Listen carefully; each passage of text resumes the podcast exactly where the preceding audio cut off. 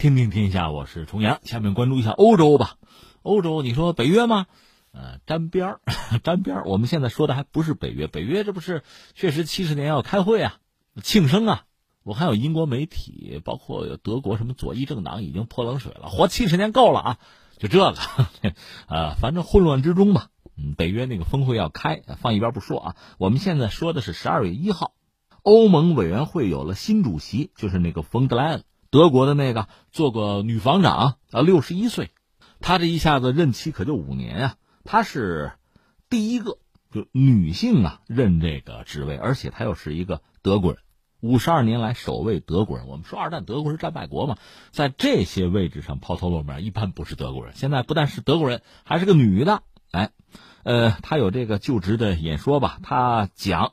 说自己的责任是成为欧洲人的冠军，实现他们的梦想和抱负。另外呢，还将应对气候变化作为任内最优先的事项，提出欧盟要在减排目标上挑战中美，到二零五零年实现温室气体的零排放。你说，哎，这个欧委会现在最关注的不是这个世界上其他的事情啊，是环境问题，是吧？嗯，这确实让人有点意外，因为这个世界。就是人类社会吧，各种各样的事情，按说这个欧盟委员会吧，有很多责任在。现在你把环境问题放到最前面，让人确实有点意外。他说，欧盟要在气候议题啊做出表率，我们必须为了这颗星球而有所抱负，同时也要成为领跑者。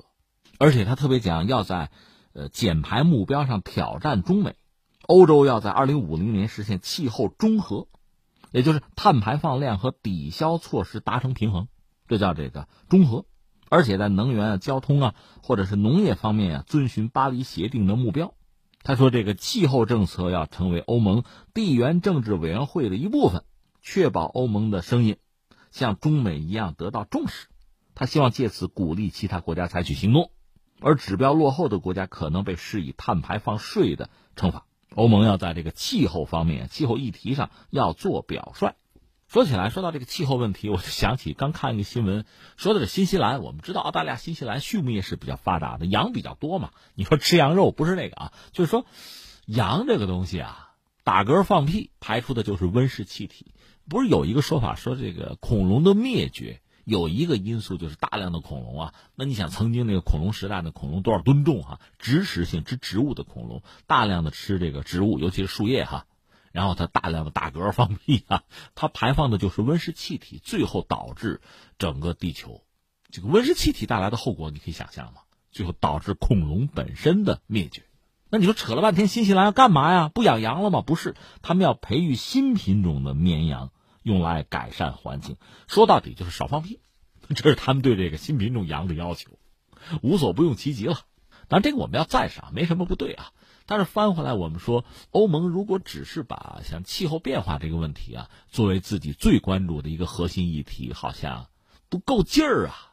而且信誓旦旦把中美啊作为什么这个。挑战的对象，这个也很滑稽。你说美国，美国根本就退出巴黎气候协定了。你跟人家比，这有点关公战秦琼啊，这不驴唇不对马嘴吗？你要跟中国比，中国是一个发展中国家呀，这怎么比呀？而且我们中国应该说，在巴黎气候协定，我们承诺啊，承诺的我们完成的是不错的，这个联合国也认呐。那你比什么？怎么比呢？当然，这是他的一个表态啊。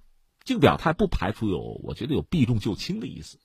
当然，对欧盟来讲，这也未必不是它的优势产业，可能是它的一张很重要的好牌，因为比别的可能又比不过，存在这些问题吧。再说些别的话，可能就要伤人。你比如说，说到叙利亚问题，说到中东的政策，说到伊朗，那跟美国可能就不对付。你又不想招惹美国的话，拿气候说事儿可能比较安全吧？你说呢？欧洲人现在只想着环保，是不是太抽抽了，是吧？那意味着在国际上很多重要的领域和场合就不再发生了吗？就缩回去了？当然也不是，有的时候你看一个人说一套吧，还得看他做什么。我倒不是说这个冯德莱恩啊，就整个欧洲现在在干什么？有这么一个消息引起人关注，就是在十一月三十号前两天呢，哎，你这么说吧，就是德国、法国、英国这三家曾经搞过一个结算系统，它的英文简称是 INSTEX。那个东西是干嘛呢？是和伊朗做生意嘛？另起炉灶，帮助欧洲的企业绕过美元结算，和伊朗做正常的贸易。这不一直也是半死不活嘛？伊朗人反正也用，但是不满意，因为这个东西更多的是什么呢？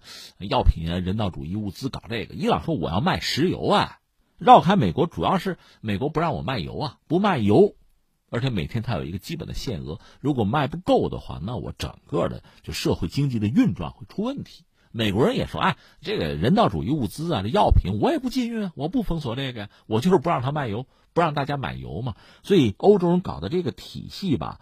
是聊胜于无，半死不活，就这么一个状况。是今年就二零一九年初搞起来的。当时大家觉得这真的是绕开美元啊，另起炉灶啊，呃，充满兴趣的围观，但是大多失望而回哈。但是现在发生了变化，加入了六个欧洲国家，就是说它扩容了，这个结算体系扩容了。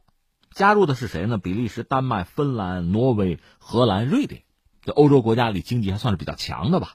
所以你看，创始股东那三家老欧洲的三家，嗯，就是英法德这三家本来就很少凑到一起哈，这个事儿居然走到一起。因为我们知道签那个伊核协议的时候有美中俄，再就是英法德，现在那三家欧洲国家凑在一块儿办了这么件事儿，事儿不能说漂亮吧，这一年也是走走停停。但是现在加入了六家都是欧洲国家，这么一扩容呢，这个结算体系似乎就有点意思了。那。这六家加入，那是不是更多的欧洲国家也可以加入啊？那当然不排除这个可能性了。这几家都是比较强的，这几家都能加入，剩下相对弱一点的就更无所谓了。说到底呢，就是美国有美国的利益，欧洲有欧洲的想法。美国人当然把伊朗弄死了事儿嘛，但是欧洲不想翻脸呀，欧洲还有生意要做呀。所以你看这个局面的形成哈，呃，冯德莱恩他演讲讲的是环保，马上北约这七十年要过寿。而现在，欧洲国家和等于和伊朗嘛，实际上又来了这么一手，这都不是眉来眼去的问题，这就是拉拉扯扯了。而且目前我们看到，欧洲方面说是欢迎俄罗斯等国也加入这个系统。当然，我们知道这里面其实很有影响力的是中国，大家可能刻意的回避一下哈，这没什么不可。另外，除了欧洲打造这个系统，就金砖国家自己也有一个系统，就金砖支付啊，统一支付体系。俄罗斯其实也撺掇着要搞一个。如果你从这个角度看，这是不是全世界的去美元化呀？正在逐渐出现这个趋势。这个趋势早就有，我们也关注过。但是现在因为欧洲人这是跑在前面了，所以你看，在二零一九年最后一个月的时候传来这个消息，真的带有点去旧迎新的意思啊，除旧布新呢。那未来世界的格局是不是因之就被撬动啊？那我们还得看美国人什么态度。你看北约峰会上，可能大家真的是。要亮几张牌，要拍拍桌子，不排除这种可能性。这是我们看到的这个欧洲有算计、有想法，说一套做一套啊。